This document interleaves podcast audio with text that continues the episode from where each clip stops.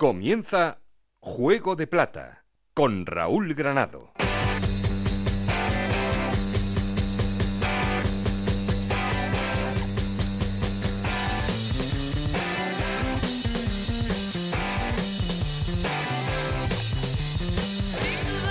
Hola, ¿qué tal? Muy buenas, bienvenidos a Juego de Plata, el podcast Onda Cero en el que os contamos todo lo que pasa en Segunda División.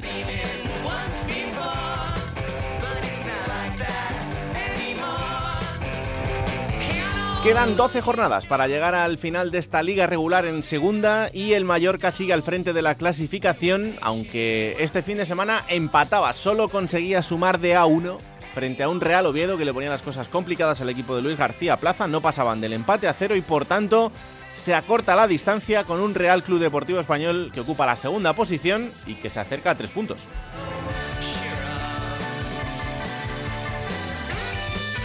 No ha sido una buena jornada para los equipos que ocupan los eh, puestos de playoff de ascenso porque salvo el Rayo, ni Almería, ni Leganés, ni Sporting de Gijón han sido capaces de ganar.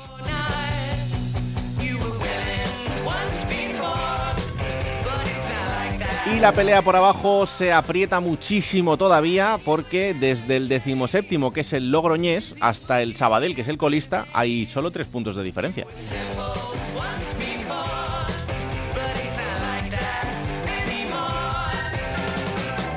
Una semana en la que nos preparamos para vivir la jornada de fin de semana y también una jornada intersemanal.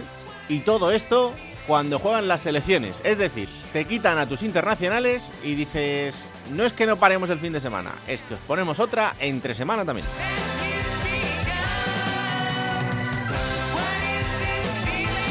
Ahora os lo contamos todo, pero ya sabéis que queremos seguir en contacto con vosotros y para eso tenemos un perfil de Twitter que es arroba juego de plata y un correo electrónico juego.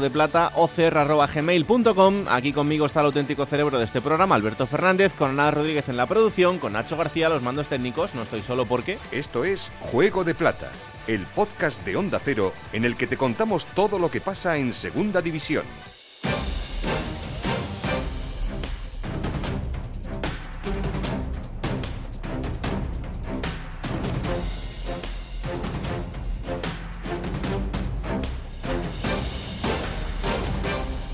Arrancamos titulares en Barcelona porque el español eh, conseguía este fin de semana la victoria más contundente con un 4-0 frente al Logroñés que hace que el equipo Perico vuelva a ser aspirante a todo, José Agustín Gómez. Muy buenas. El español necesitaba una victoria como la conseguida frente al Logroñés. Más allá de que el rival no tuvo su mejor día, los de Vicente Moreno cuajaron una de las mejores actuaciones que se le recuerdan en las últimas semanas. Además, eso le sirvió para aprovechar los deslices de sus rivales que le han permitido regresar a la segunda posición y colocarse a tan solo tres puntos de un Mallorca que últimamente parece que genera más dudas, al menos así se ve desde la ciudad condal.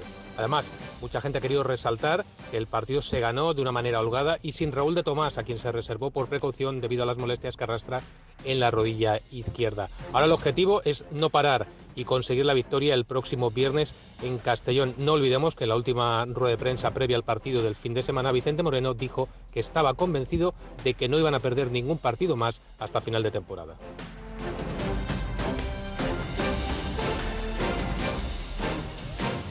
De Barcelona a Gijón porque el Sporting no era capaz de pasar del empate frente al Sabadell, eso sí, con un nuevo gol de Uros Jurjevic. Juan Gancedo. El Sporting viajó a Sabadell más cerca que nunca del ascenso directo, ilusionado por enfrentarse a un equipo de la zona baja, pero salvó un punto y gracias, aunque sí es verdad que en la segunda parte tuvo más ocasiones y estuvo mucho más cerca de llevarse la victoria. Mal primer tiempo, buena segunda parte el equipo que se distancia ahora a seis puntos y son los mismos que tienen de colchón sobre el playoff, aunque hay muchas bajas para el siguiente partido. No van a estar ante el Alcorcón ni Manu García ni Jurjevic, ambos con su selección, tampoco Javi Fuego sancionado y son duda Valiente y Saúl García por unas molestias musculares.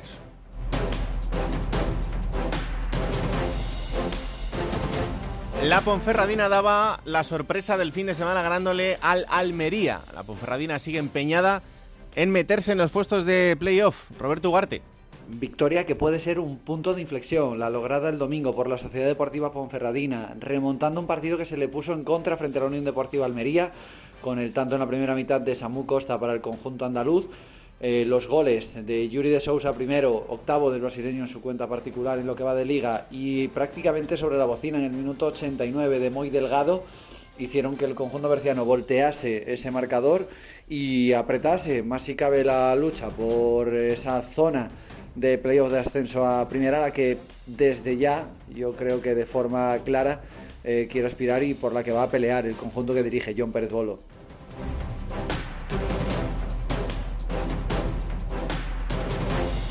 Victoria importante del Zaragoza y además victoria contra un equipo de los de arriba, contra el Mirandés, que hace que por lo menos las cosas bajen un poco más tranquilas por la ciudad mañana.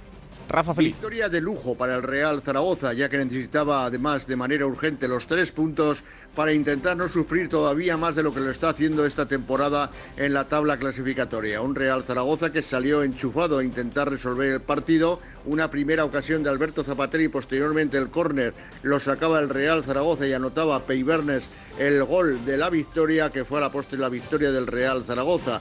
Dominó mucho más el Mirandés, pero la falta de gol le pasó factura y de esa manera no pudo ni tan siquiera empatar en la Romaneda. En la segunda parte, el equipo zaragozano intentó amarrar el resultado buscando la contra y tuvo un penalti para haber ampliado el marcador, pero Alex Alegría lo mandó al larguero y falló la pena máxima. El Real Zaragoza duerme tranquilo en una semana que va a pasarla muy tranquilamente después de los nervios que se han pasado en las pasadas de cara a la tabla clasificatoria y pensando única y exclusivamente hoy ya se ha entrenado el equipo en el partido del sábado en Logroño donde tendrá que jugar ante el Logroñés a las 9 de la noche buscando una victoria. Para este partido recuperará al central, al joven jugador Alejandro Francés, que estaba sancionado ayer y no pudo jugar ante el Mirandés, y es una auténtica garantía en el centro de la defensa.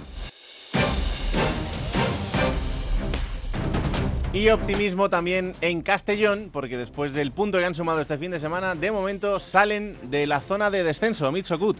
El Club Deportivo Castellón sale por primera vez en dos meses de los puestos de descenso después de una racha de dos victorias y dos empates en los cuatro últimos partidos y sobre todo gracias a una solvencia defensiva insólita en el conjunto albinegro esta temporada. Un equipo que ha pasado de ser muy inseguro atrás a convertirse en un rival aguerrido y sin fisuras defensivas. Ha encajado un solo gol en los cuatro últimos partidos eh, que ha disputado y además de penalti. Y encima Garrido ha encontrado el 11 tipo, un 11 más o menos definido con la incorporación de Jonathan Soriano hace dos semanas que se ha convertido en titular en el último partido ante el Lugo. Tiene 12 partidos por delante el Castellón, la mayoría de ellos ante rivales directos en la pelea por la permanencia.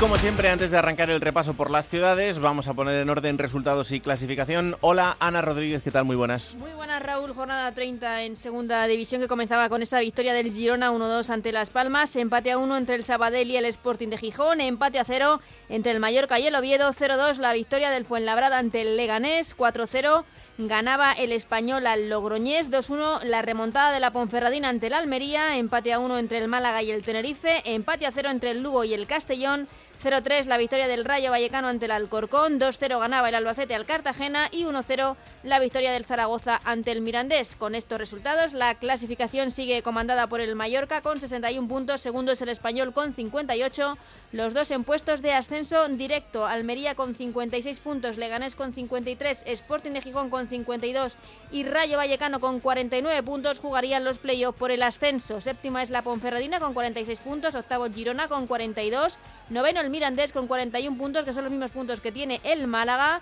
Décimo primero es el Tenerife con 40 puntos. Décimo segundo Las Palmas con 39, los mismos puntos que tiene el Fuenlabrada. Décimo cuarto el Oviedo con 37 puntos. Décimo quinto el Lugo con 36. Décimo sexto el Real Zaragoza con 33 puntos. Décimo séptimo el Logroñés con 31. Décimo octavo el Castellón con 30.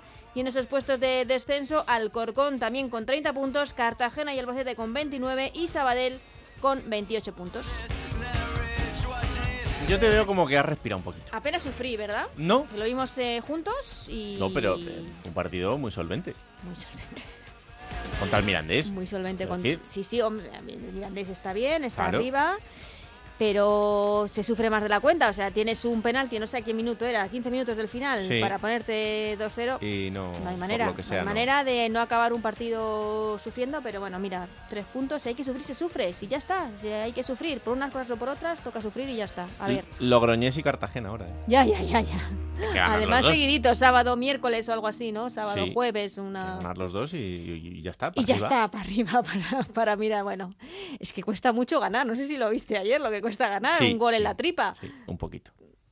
Eh, yo tengo que decir que el Zaragoza tiene el honor de ser el primer equipo que este año marca un gol con las- la, tableta de chocolate, ¿no? Claro, Las claro. abdominales. He dicho yo la tripa, perdón, a Peibernes. No, no, hombre, la tableta de chocolate. Con lo que, con lo que vale todo. Con lo que sea. Exactamente, esto vale absolutamente, Sí, sí, sí. absolutamente todo. Y como es un poco así, recuperamos a Francho, Sí. se lesiona James. Bueno, Nunca claro, no, no, no, no puede El ser. poder tener la, la, la plantilla al completo, no. Pero Esa no me voy a tal esa alegría que acabo- parecía que empezaba. Mm, Falló el penalti. No, ya lo de los penaltis mejor no hablar. Bueno, es que confiáis en unas cosas que. en fin.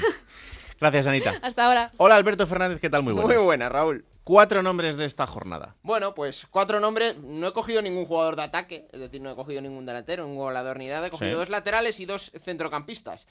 Uno de ellos es el colombiano Dani Torres, que, bueno, importantísima victoria del Albacete frente a un rival directo.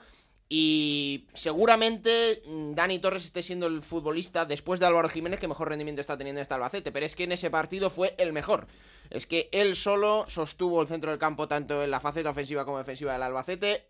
El colombiano recordó a los buenos partidos que hizo en su etapa en el Alavés y puede ser un pulmón importantísimo para los de Alejandro Menéndez de cara a la salvación.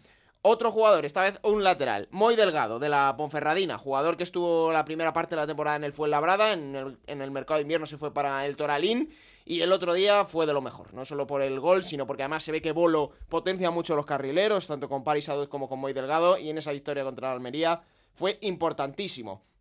Otro lateral, Jan Couto, del Girona. Es verdad que queda lejos el partido, el partido del viernes, pero en esa victoria contra la Unión Deportiva Las Palmas, este joven brasileño, que está cedido por el Manchester City, que es, es internacional con las categorías inferiores de Brasil, y Sí. que, bueno, llegaba con mucho muchas expectativas y que no ha empezado a rendir hasta hace poquito, ¿no? Y el otro día hace muy buen partido Jan Couto. Y bueno, hay que tenerle en cuenta también. Y el último, Raúl, Luis Muñoz, que yo creo Oh. que está mm, rebasando eh, la media de nivel.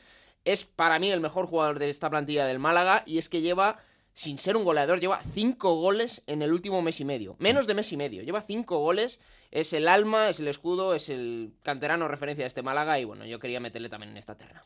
Y casi, casi consigue los tres puntos Sí. el Málaga. Al final Sí. el Tenerife ya consiguió el, el empate y poner las cosas un poquito más complicadas al, al Málaga en un partido que, que había jugado bastante bien. Pero sí, la verdad es que Luis Muñoz es uno de esos jugadores que en este tramo de la temporada se está destapando como, como de los más importantes de, de sus equipos. Insisto, quedan 12 partidos para el final. O sea, estamos en el último tercio de esta, de esta liga.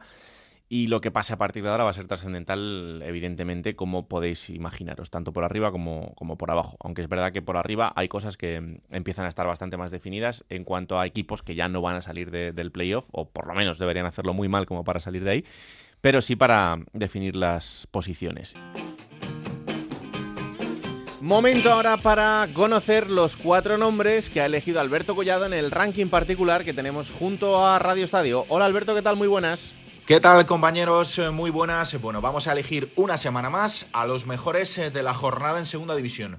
Esta semana me voy a quedar con Adrián Embarba, con el futbolista del español, de un español que ha podido recortar puntos al líder intratable de la categoría, al Mallorca. Lo hizo después de ganar 4 a 0 el Logroñés y después de un gran partido con gol incluido de Adrián Embarba. También me voy a quedar con dos eh, futbolistas eh, que protagonizaron junto a sus equipos la sorpresa de la jornada.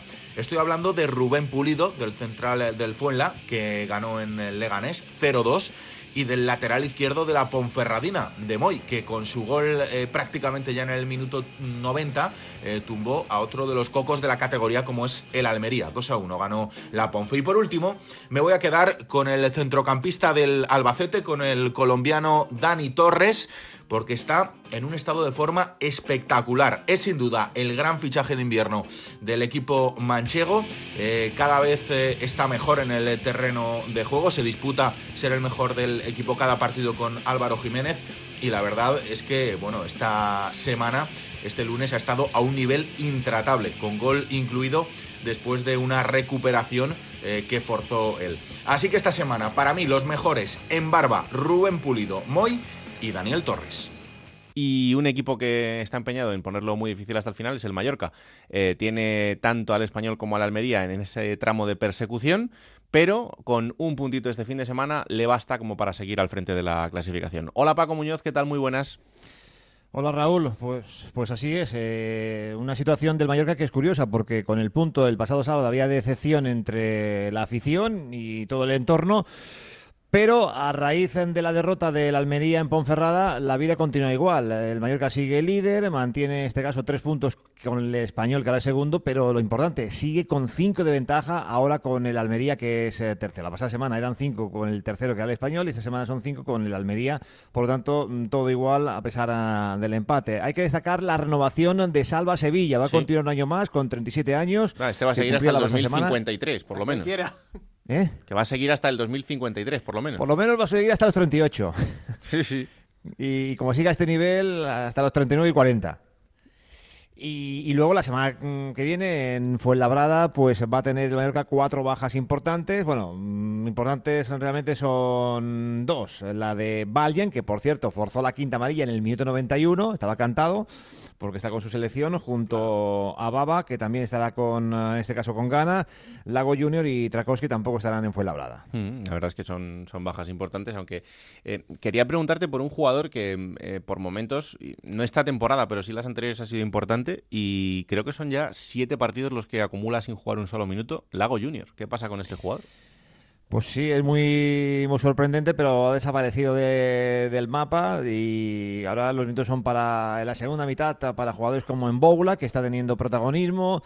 El, hecho de que Amate esté contando y Antonio Sánchez en esa banda derecha eh, rinda también a un buen nivel, pues deja a Lago Junior sin opciones y sí, llama la atención que un futbolista del nivel de Lago Junior y que había sido titular desde que llegó, pues ahora haya dejado de jugar.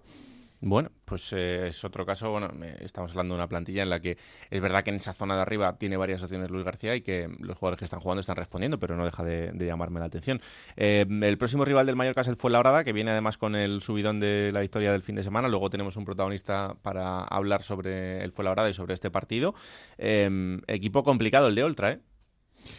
Sí, además es un entrenador que guarda muy buena relación con la isla. Su etapa en Mallorca no fue la que él deseaba porque ahí estaba el, lío institucional que se vivió y le perjudicó, pero es un tipo muy querido en la isla y conoce perfectamente al Mallorca. También em, destacaría, y lo sigo recordando semana a semana, si uno ve los goleadores Ahí está Yuca con 19, Raúl de Tomás con 16, Adí con 14 eh, y el Mallorca su goleador es Amat, que no estará en Fuenlabrada por mm. lesión, tampoco estuvo ya ante el Oviedo y Andón Prats es el máximo goleador después de, Amat con 7 y 1 de penalti. Es decir, la diferencia de los goleadores del Mallorca con los equipos eh, que están arriba y con otros goleadores es abismal. Aquí hicimos nuestro trabajo dejando bendecido a, Don, Prats. Luego si el resto no, no, le ayudan un poquito más, pues oye, ¿qué le vamos a hacer? Pero es verdad que Amat en día que lleva, creo que son 8 goles, está muy lejos de la cifra goleadora de los máximos anotadores de la categoría. Y aún así, el Mallorca es, es líder y lo va a seguir siendo por lo menos eh, hasta la próxima jornada. O sea que tiene un mérito brutal. Fíjate, Raúl, que eh, ya en la segunda división no vale nada, porque alguna vez ha hablado, ¿no? La ventaja que tiene el que juega antes, el que juega después, porque viene el, otro día el Mallorca tropieza. Decían, bueno, jornada mala porque van a ganar los de atrás. Pues solo el español, ¿no? Y que al final en esas dos plazas de ascenso directo no le perjudica, pero que no ganase ni tercero ni cuarto, al Mallorca les, les suma un punto más de diferencia. Sí, sí, absolutamente. Un abrazo, Paco.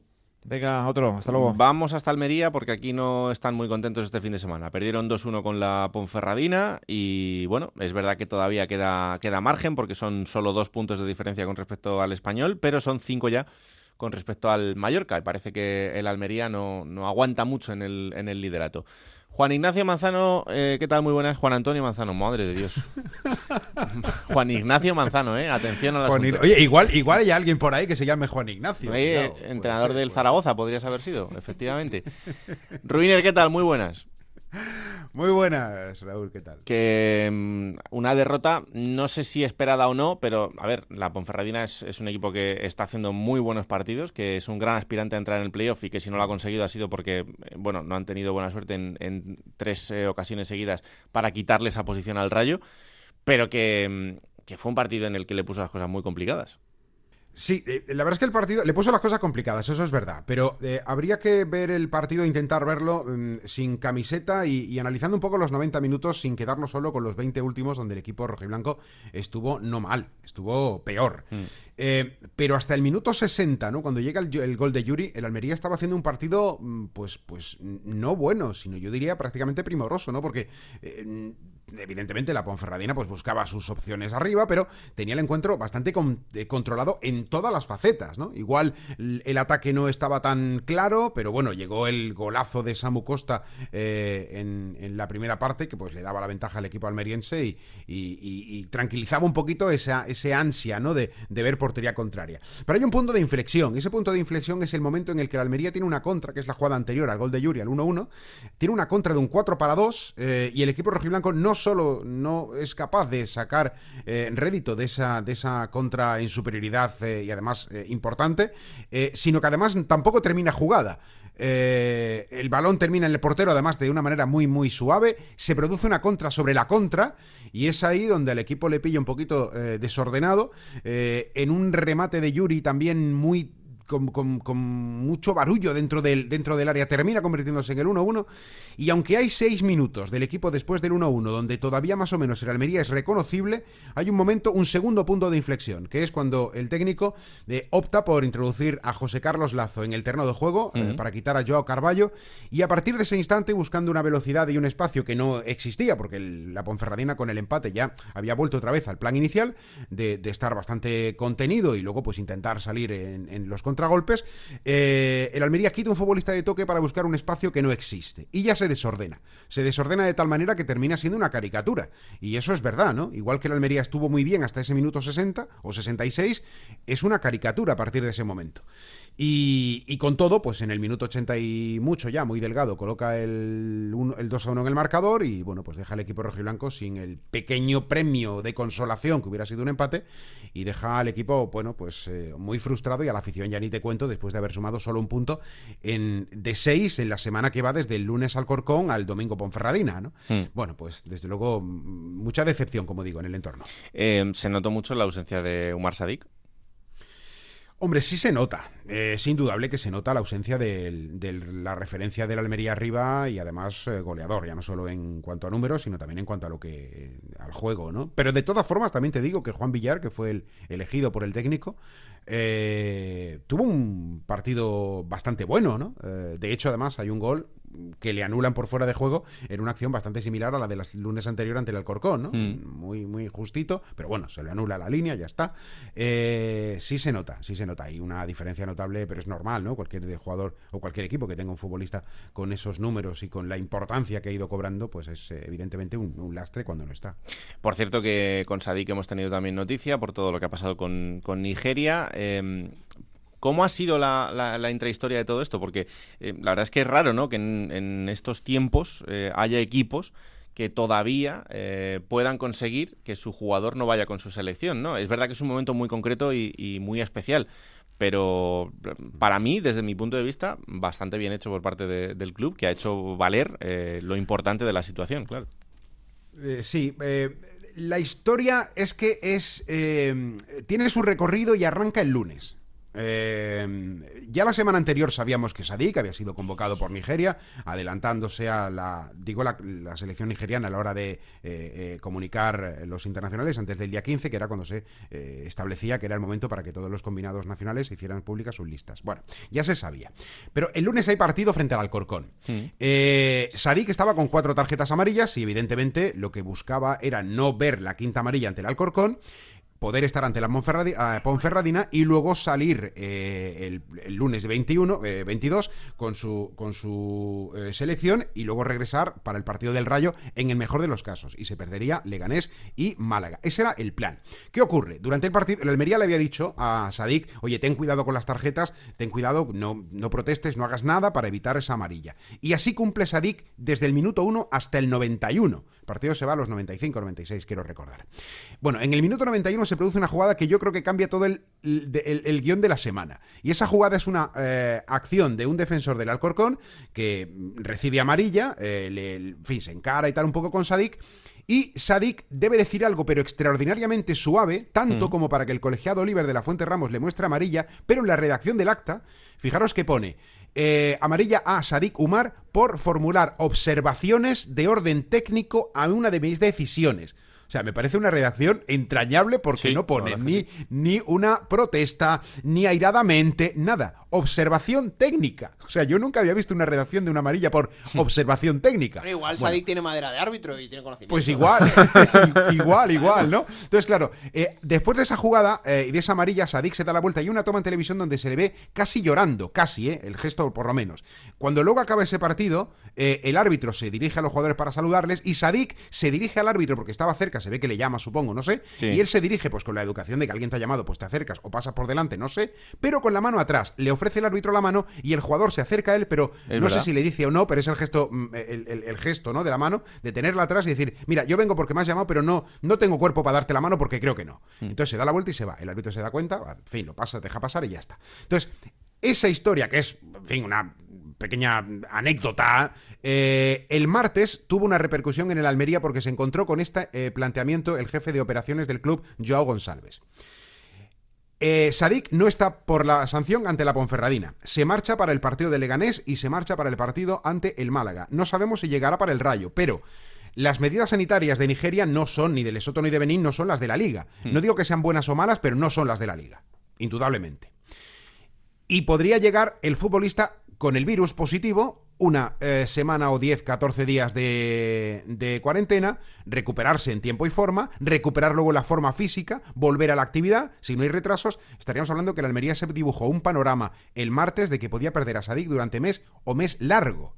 Y ante esa tesitura, buscó el reglamento de la FIFA y con la asesoría jurídica trasladó a Nigeria su preocupación y al final consiguió anular esa eh, convocatoria y mantener a Sadik en Almería. El futbolista tenía mucha ilusión por ir con Nigeria, pero a su vez entendió perfectamente los argumentos y a pesar del pellizquito de no ir con tu selección, pero no puso ninguna objeción, ningún problema y de hecho ya desde el martes está entrenando con el Almería para los partidos que le vienen por delante. Esa es la historia. Hay una ni una coma más, ni una coma menos. Hay una cláusula FIFA, que es la que se refiere a Manzano, que te permite acogerte a eso y es lo mismo que hizo el Leganés. Hay que decir que el Club Deportivo Leganés eh, que en este caso también ha, conseguido que Omeruo no se marche con Nigeria, con la misma selección, hizo lo propio cuando se enteraron de que la Almería ya estaba tramitando esto.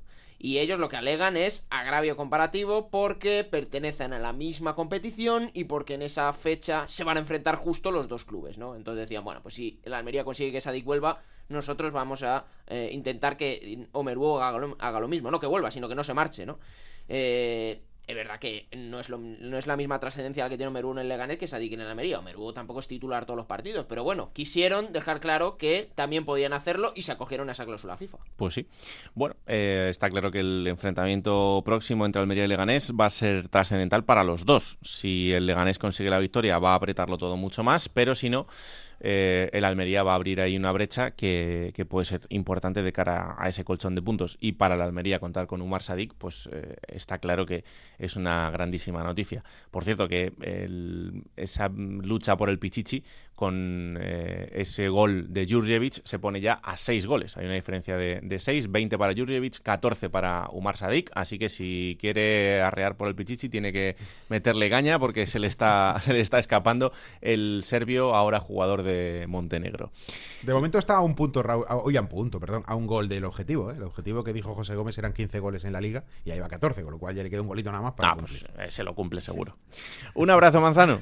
Venga, un abrazo, chao, chao. Chao, Vamos hasta Miranda porque el Mirandés perdía con el Zaragoza y se está desinflando un poquito también en ese camino por intentar llegar hasta la sexta posición, que es la que parece que eh, puede estar bailando un poquito más. Eh, sexta posición que la ocupa el Rayo y a la que eh, están presentando oposición Ponferradina, Girona y también el Mirandés, pero como os digo, incluso el Málaga que tiene los mismos puntos, pero ya a ocho puntos de diferencia con respecto al Rayo Vallecano. Hola Roberto Vascoy, ¿qué tal? Muy buenas.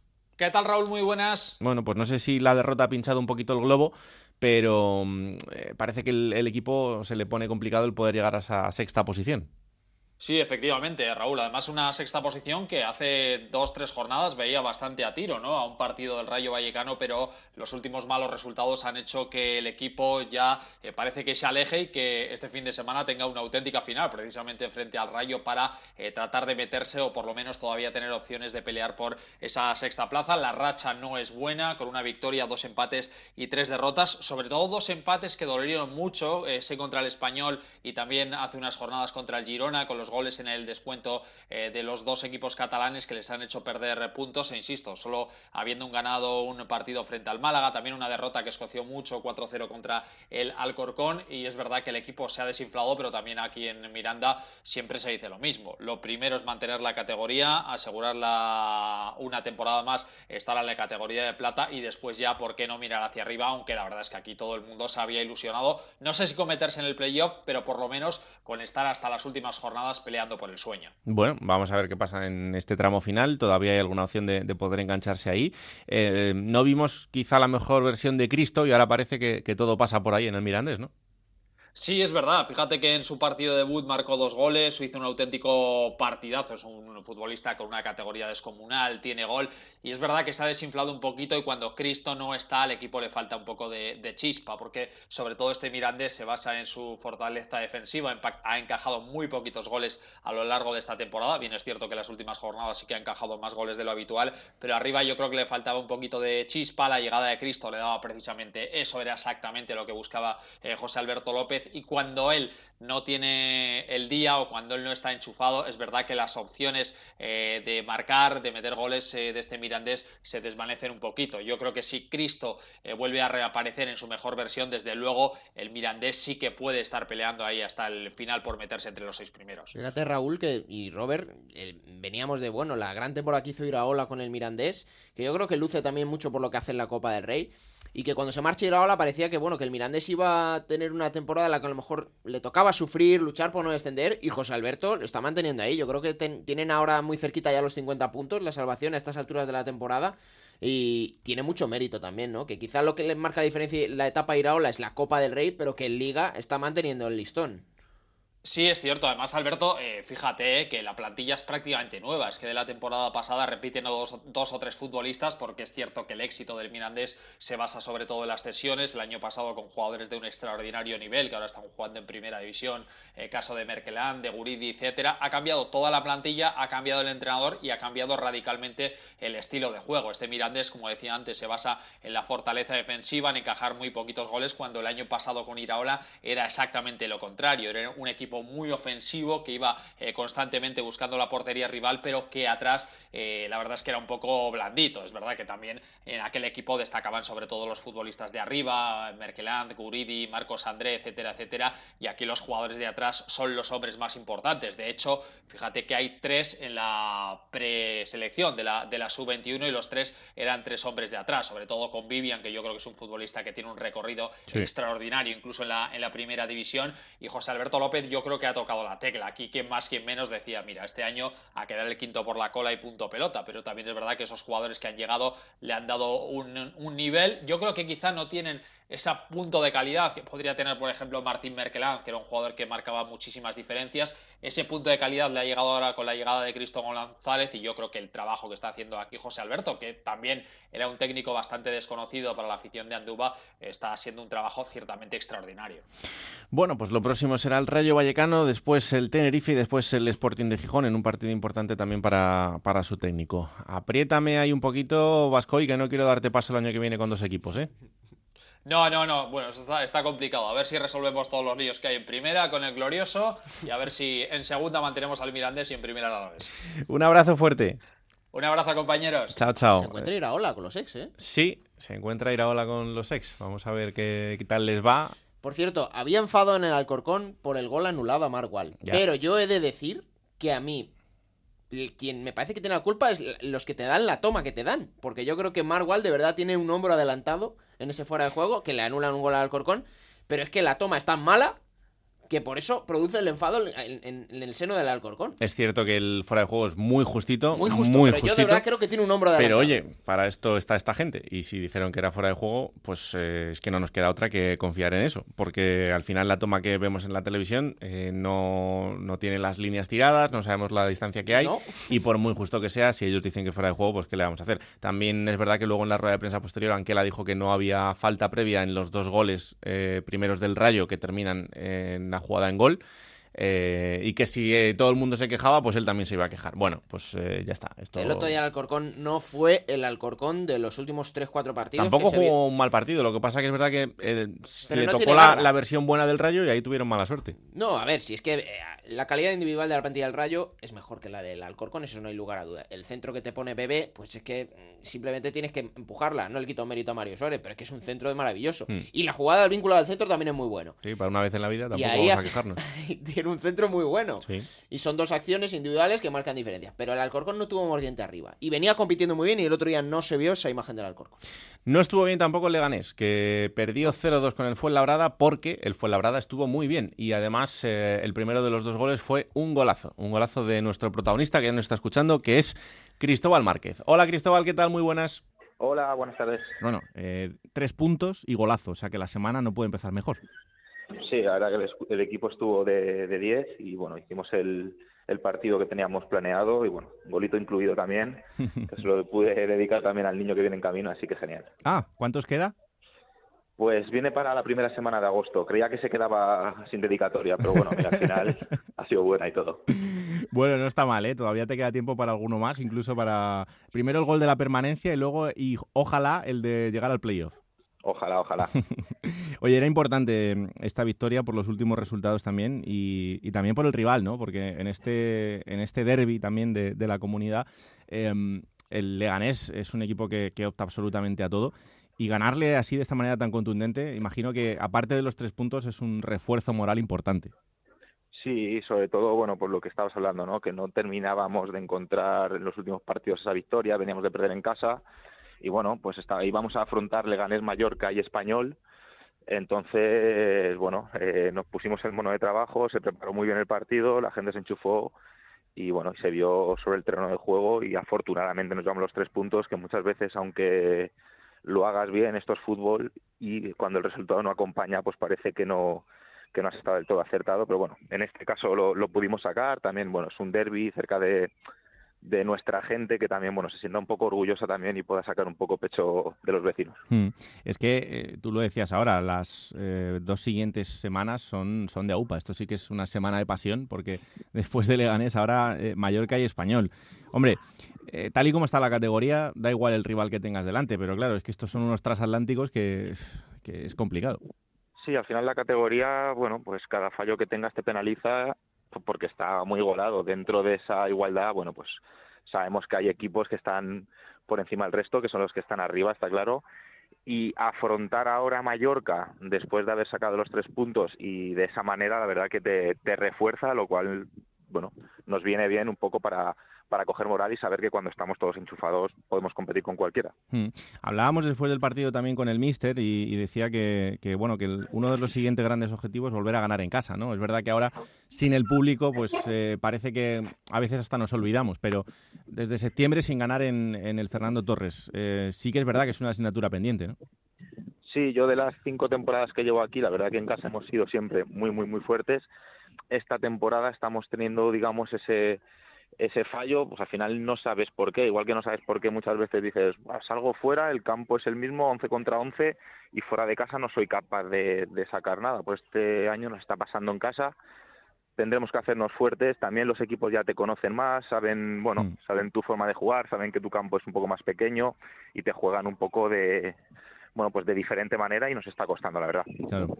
Eh, y desde el punto de vista del jugador, eh, el Fuenlabrada ahora mismo es decimotercero, eh, los playoffs están a 10 puntos, estáis 9 puntos por encima de la zona de descenso. Evidentemente no hay nada conseguido todavía, pero eh, ¿de dónde sale un poco la, la motivación jornada tras jornada cuando ya te ves ahí en mitad de la tabla y ves que a lo mejor no te da ni para una cosa ni para otra?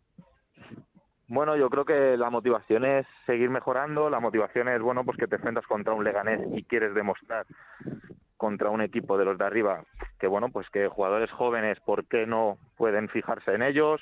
En veteranos, como es mi caso, por ejemplo, que, bueno, que, que, que, podemos seguir dando el nivel para estar en la categoría. Y esa es la motivación que tienes que ir encontrando. Y al final mm, es una categoría que, que pierdes dos partidos y te encuentras abajo. Entonces, cuando bueno, estamos ahí en una zona, digamos, que parece de que ni frío ni calor, pero bueno, vamos a ver si nos podemos acercar un poquito más arriba y quedarnos tranquilos en cuanto a la salvación y luego ya pues veremos a ver si tendremos posibilidades o no de meternos arriba. Eh, eh, ¿Cómo ha sido el, cambio de míster? Porque eh, Sandoval es un entrenador que, conocemos perfectamente y que es muy enérgico y que tiene unas maneras muy, muy determinadas de, trabajar en su día a día. Oltra parece que tiene un perfil un poco más, más diferente, pero en cuanto al, a la idea de fútbol, ¿Os ha sido muy complicado la transición o no?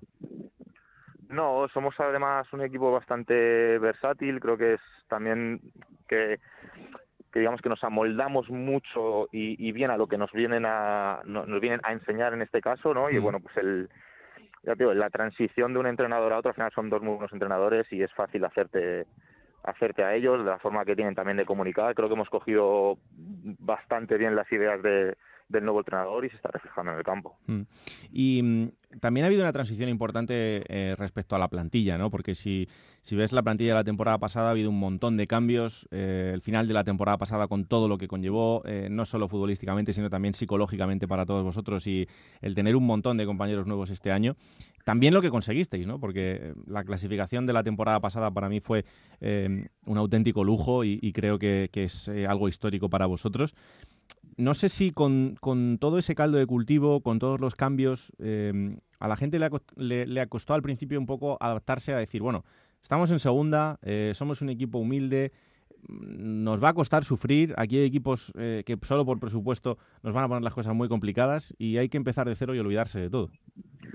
Sí, es lo que digo, el año pasado, bueno, se mantuvo un poco el bloque que consiguió el ascenso, y, sabíamos que, teníamos que apretar los dientes porque al final eres nuevo en la categoría, el club era la primera vez que, bueno competía a nivel profesional en segunda división y los equipos no nos conocían. Entonces yo creo que ahí también estábamos bastante bastante bien trabajados por Mere y teníamos, digamos, eh, unas características bastante específicas y que, le hizo mucho daño a los rivales y les pilló por sorpresa. Luego ya nos empezaron a, a coger la matrícula, ya nos hubo una etapa de la temporada que nos costó más, Luego vino Sandoval, revolucionó un poco el, banquillo, la gente asomó las orejas y conseguimos pues estar ahí hasta el final, que pasó lo que pasó y al final no pudimos meternos en esos playoffs, pero la verdad que fue una sorpresa tremenda y un, y un temporadón enorme. Y este año, bueno, pues ha firmado a chicos de mucha calidad, más jóvenes, hmm. entonces están en ese proceso de, de progresión y bueno, es de cara a un, a un proyecto de club, un proyecto de futuro, ¿no? Gente que viene, bueno, pues con muchas ganas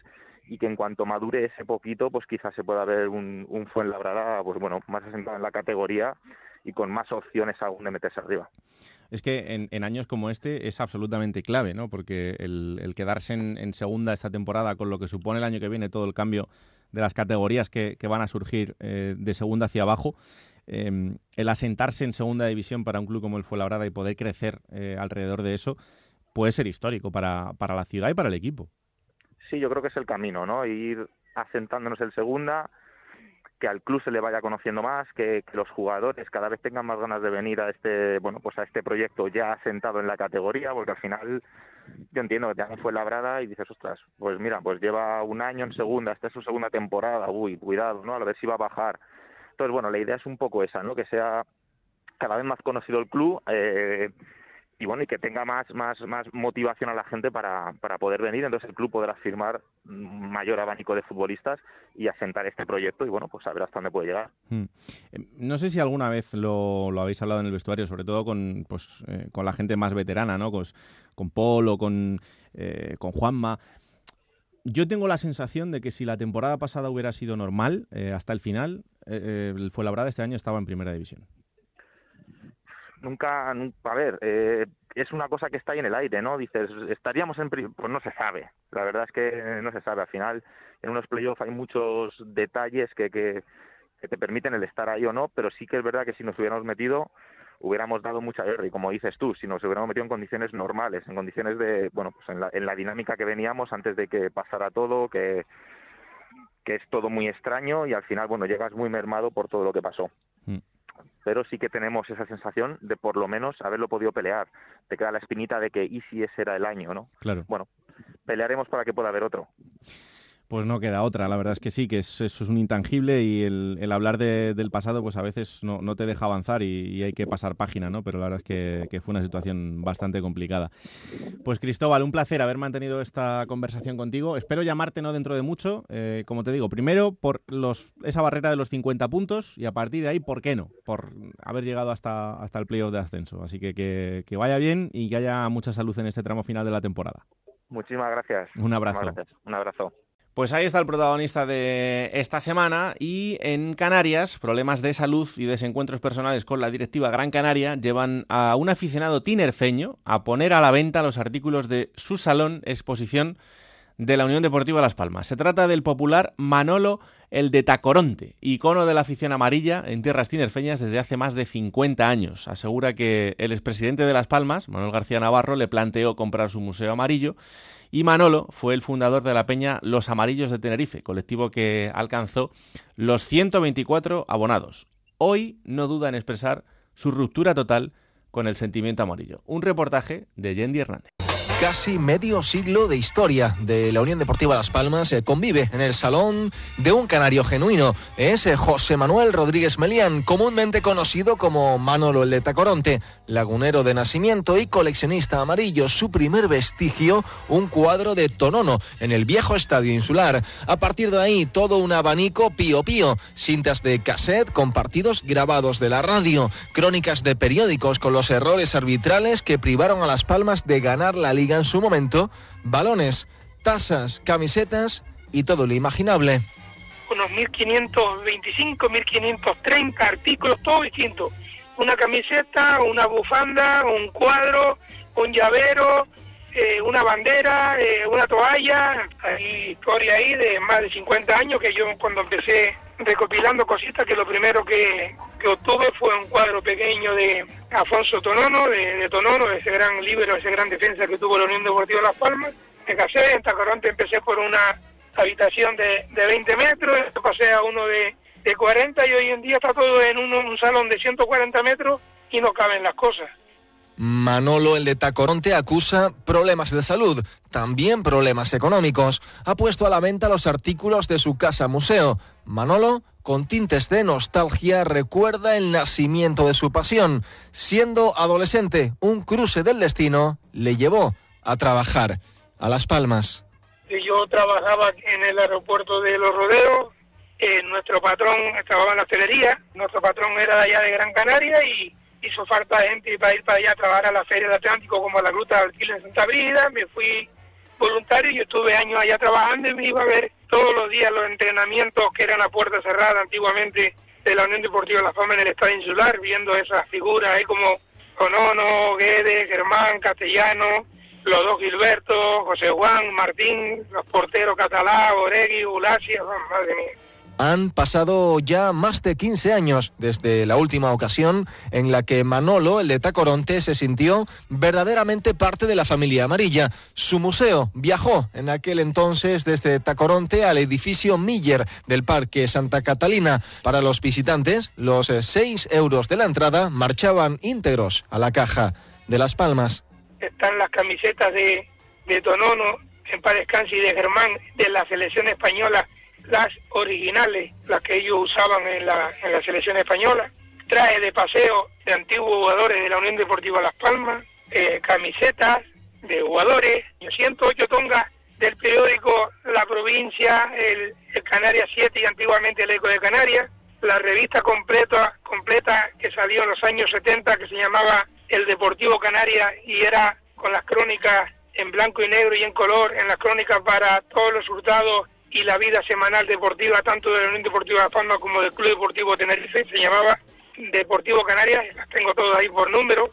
Cuesta creer, pero así es, que la pasión de José Manuel Rodríguez Melián se ha apagado. Su desapego por Las Palmas llega al punto de no ver ningún partido, de apoyar al Tenerife en los derbis canarios y de incluso pasar a crear un museo del Fútbol Club Barcelona. Se sintió ignorado y olvidado por la directiva de Las Palmas y hace 10 años que no pisa el estadio de Gran Canaria. No fui tratado como me, me merecía en un día determinado en el Estadio Gran Canaria y que juré que más nunca entraba ahí al estadio y hasta eso fue la temporada 2010-2011. En octubre, atrás queda el conocido Manolo de Tacoronte, atrás queda eh, esta humilde persona que se hizo, se hizo socio se hizo socio en el año 1985 pagando 6.000 pesetas en tribuna hasta que el, eh, nombre de abonado tuve todos esos años. Atrás queda que en el año 2001 yo llevé para allá llevé un millón trescientas mil pesetas de 10 amigos aquí en Tenerife que compramos mil acciones cada una. El divorcio de Manolo, el de Tacoronte, con la Unión Deportiva se acentuó en el último ascenso amarillo a primera, con el encuentro ante el Real Zaragoza. Con una mezcla de pesar y de indignación, no formó parte de aquella celebración. Ahí ya reluce la poca memoria del, del ser humano que para celebrar el ascenso a Primera División en el estadio de Gran Canaria. Se invitaron a la Peña El Tractor Amarillo de Madrid, parte de la Peña La Baeza de León, de Lanzarote, de las Islas y esta, a estas miles de personas que tanto dio por la Unión Deportiva La Forma con toda la modestia del mundo, de cariño. No es lo mismo ser aficionado a Las Palmas en Gran Canaria que ser aficionado a Las Palmas en Tenerife. No es lo mismo tener lo que yo tengo en Gran Canaria que tener lo que yo tengo en Tenerife, donde hay otro equipo, otra afición, etcétera, etcétera, etcétera. Mm, solo el tiempo dirá qué será de una colección que acumula ya 52 años. Manolo, que a día de hoy despierta de madrugada para trabajar en una panadería, ya no sueña en amarillo, porque todo lo que no se cuida, incluso las grandes pasiones, tiende a marchitarse con el tiempo. Su Museo de las Palmas es ahora un cuarto cerrado y está dispuesto a recibir llamadas para vender cada una de las piezas de toda una leyenda de la historia del fútbol en Canarias. Plata o plomo. Soy el fuego que arde tu piel.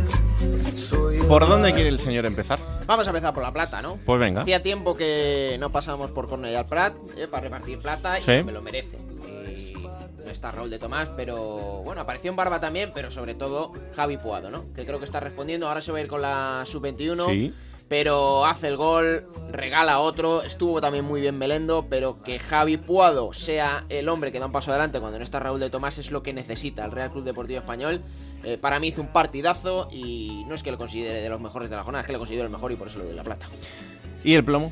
El plomo, muy preocupante lo que está ocurriendo en la Unión Deportiva Logroñés y el plomo va para su entrenador, para Sergio Rodríguez, que o consigue revertir esto ya o el Logroñés tiene muy pero que muy mala pinta. Raúl, recordemos Sí. que en la primera vuelta enlazó, creo que fueron 5 o 6 victorias seguidas y ahora son 8 derrotas las que lleva enlazando el conjunto riojano y es el peor equipo, o sea, el, equipo que peor racha tiene en toda la segunda división. En 2021 no ha ganado un partido, no ha dado síntomas de competitividad y como te digo, tiene muy mala pinta. Así que o Sergio Rodríguez retoma esto o alguien desde el club o el Logroñés se puede ir a segunda vez.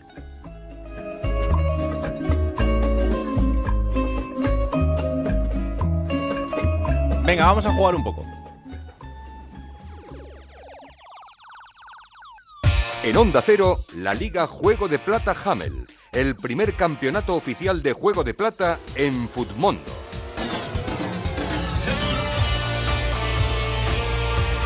Y como siempre, arrancamos yéndonos hasta la redacción de Fondo Segunda para que Dani Soriano nos cuente lo mejor y lo peor del fin de semana. Hola Dani, ¿qué tal? Muy buenas. Muy buenas chicos, ¿qué tal? Aquí tenéis a servidor una semana más, una jornada más para comentaros lo mejor y lo peor de la Liga Smartbank en Futmundo. Y en esta ocasión, en esta jornada, no ha estado nada mal mi puntuación, 80 puntos, más o menos fácil de superar, pero hay que hacer bastantes puntos para ello, ¿eh? que también es complicado. Pero bueno, vamos a lo importante y como siempre partimos con el MVP de esta jornada, que ha sido nada más y nada menos que Dani Torres, el mediocampista del Albacete. Selló el 2 a 0 definitivo con un gol y además dio una masterclass de cómo sostener un equipo y de cómo hacer que el Albacete vea la luz al final del túnel en esa zona de descenso. La otra cara de la moneda, un equipo que se acerca peligrosamente y con muy mala dinámica, es el Logroñés, que perdió 4 a 0 frente al Español y dos de sus tres centrales están en lo peor de la jornada con menos 3 puntos. Bobadilla y Alex Pérez. Ambos no hicieron un partido nada correcto y el Español en esa primera parte abrumó al equipo pamplonés. Como siempre, ya saben, estamos en Twitter, arroba juego de plata. Allí nos pueden dejar su mejor y su peor futbolista de esta jornada número 30 de la Liga Smartbank. Hasta aquí puedo leer. Nos veremos la semana que viene con más puntuaciones y si puede ser más allá de los 90, mejor que mejor. Chao, chao. Se vino arriba, ¿eh? se vino arriba esta semana y dice, mira el equipazo que tengo, a ver cuántos puntos hacéis. Bueno, a mí me ha ganado, ¿eh? ¿Cuántos has hecho? La mitad. La mitad. La mitad que la semana pasada, ¿te acuerdas que hice 100? Ah, bueno, no, pensaba que eran 40. No, no, he hecho 49. Claro, porque él ha dicho 80. 49. O sea, tú 49, ¿no? La mitad. Y vengo de hacer 100 puntazos y he hecho 49. Claro, le gané, se me ha caído con todo el equipo y solo me ha salvado Uros Jurjevic, que me ha dado 12 puntos. Raúl, el que ha ganado la No, no, jornada. espera, espera. Sois una panda de mataos. Ah, bueno, ¿y tú cuánto has hecho? 83. O sea, Ah, has ganado a Dani. Hombre, claro, no. Ah. Y a ti, claro, venís arriba. por supuesto. A ver lo que hacéis este fin de semana, a ver qué puntos. Oye, pues no- 83 puntos. Pues has entrado, estoy convencido que has entrado casi seguro en el top 15 de esta jornada. Porque, Podría, eh, salvo el que ha ganado, que es Alves Perico, 111 puntos. Tiene el Real Club Deportivo Español entero. Luego Sí. Javi Puado 15 puntos. En Barba 17. Y el segundo usuario, que es RCD Español, que tiene 105 puntos. El resto están en 80 y pico. O sea que yo creo que Raúl has debido hacer muy buena jornada. Estoy aquí, mira, el número 25. Uy, pues casi. Ha habido muchas personas con 80 y pico puntos. Sí, sí, sí. Y en esta clasificación general de la Liga Futmundo de Juego de Plata sigue comandando Lupa Cup con 2.263 puntos con Javier Blanco Díaz 2.214 que están inamovibles en esa zona alta. Acordarse que hay jornada internacional. Sí. Hay que quitar a los internacionales que no van a puntuar. Sí, Futmundo te pone Yo tengo dos. El, el icono de un planetita Claro. ¿eh? del jugador que está convocado en su selección y no le puedes alinear. Ah, acordarse. ¿Quién te ha dicho que no puedes jugar a ser entrenador de la Liga 1-2-3? Con Juego de Plata, Futmundo y Hamel tienes la oportunidad. No pierdas más tiempo. Únete a la Liga Juego de Plata Hamel y juega con nosotros. Y momento ahora para coger esa máquina del tiempo que pilota Pablo Llanos para traeros los mejores momentos de los equipos de la categoría.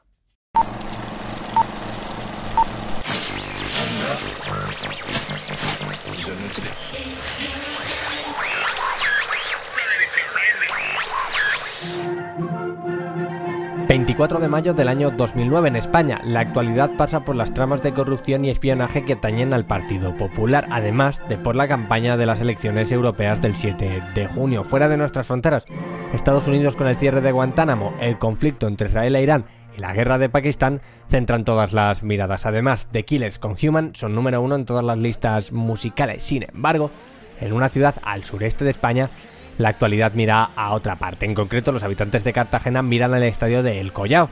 Allí hoy el Cartagena se juega la oportunidad de ser equipo de segunda división y de volver al fútbol profesional a la ciudad. El Fútbol Club Cartagena tiene ante sí una oportunidad histórica después de una espléndida temporada en la que han quedado líderes de grupo por delante de equipos como Alcorcón o Leganés. Los albinegros están jugando bien y de la mano de su segundo míster esta temporada, Paco Gémez, están ante la ocasión de su vida. Enfrente, el Alcoyano, que también ha quedado líder de su grupo y que tiene la oportunidad de ser equipo de segunda división muchos años después. El equipo de Bordalás es la antítesis de los de Paco Gémez y el duelo de estilos está servido. Los de Gémez llegan con ventaja tras el 2-1 de la ida y aunque en el Collao las cosas no van a ser fáciles, el equipo lo va a intentar. Paco Gémez salía con Rubén, Armando, Miki Roque, Chiqui, Cabrejo, Villuela, Mariano Sánchez, Juste, Carmona, Mena y Tato. Enfrente el Alcoyano de Bordalás con jugadores como Sergio Mora o Linares. López Muñoz pitaba el comienzo del partido y ambos equipos eran cautos, pues un gol podría decantar la eliminatoria o ponerla muy cuesta arriba. A la media hora de partido,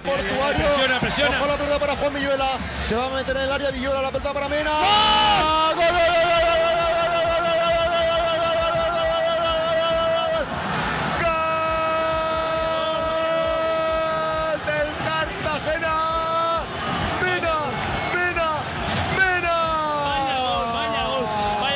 El marcador no se movería más antes del descanso. Los jugadores albinegros estaban dando todo por esta oportunidad. Sin embargo, 18 minutos después de la reanudación, No sabe lo que hacer. La pelota viene por la banda izquierda, va a ir al punto de penalti. Gol, gol, gol del Alcoyano. Ha marcado a Negredo para el Alcoyano. Se cae el Collao. Aún así necesita dos goles más el Alcoyano. Sí, dos goles. No olvidemos que con el 2-1 eh, habría prórroga. Pues eso, eso. A ver, esa gente estrategia ha dejado pues bueno, que ese balón caiga al suelo. Y bueno, pues normal, hay un gol, la gente se vuelve loca. Pero más loca tiene que estar la gente nuestra en Cartagena. cuando el partido agonizaba, Sí que le hace falta ese apoyo a nuestro equipo. La pelota es para Linares. Va a sacar Rubén, se cae Linares con Jiménez.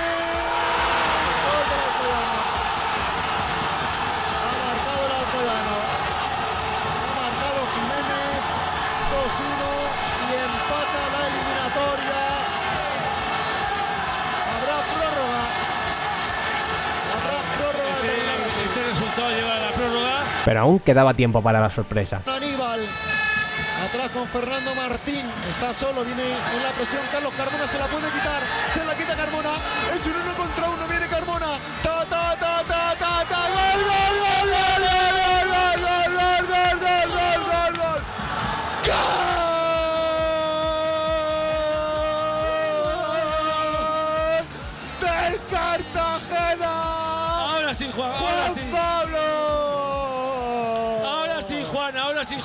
Cartagena. Ahora sí, vaya. El encuentro acababa y el marcador final era de 2-2. El Fútbol Club Cartagena era equipo de segunda división y los albinegros regresaban a la categoría de plata tres décadas después. Lo demás, como se suele decir, es historia.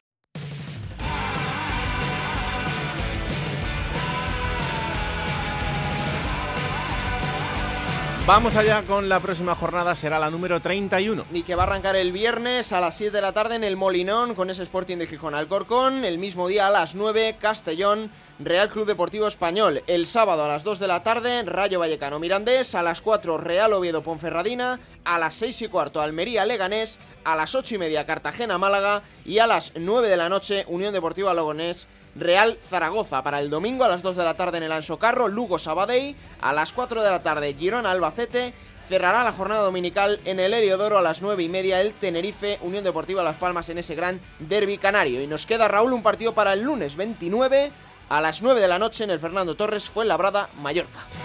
Bueno, pues esto será el fin de semana. Todo lo que pase en los partidos os lo contaremos en Radio Estadio, el domingo el resumen en el Transistor y la semana que viene no estaremos. ¿Por qué? Pues porque tenemos la jornada 31, la jornada 32 y la jornada 33. Así Tres seguidas. Tenemos un cerro plancha y, evidentemente, pues para no contaros las cosas a medias, os lo contaremos dentro de dos semanas. Haremos ese acumulado y repasaremos todo lo mejor de lo que haya pasado en esas tres jornadas. Así que disfrutad del fútbol de segunda división que es apasionante, ya lo veis, y aquí estaremos cada martes a partir de las 5 de la tarde, disponible en onda cero.es para que descarguéis este magnífico programa, lo compartáis y le digáis a todo el mundo que existe y que hacemos este programa con tanto cariño. Que la radio os acompañe, chao.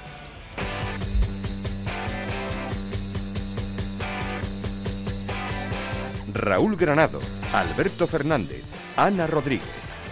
Juego de Plata.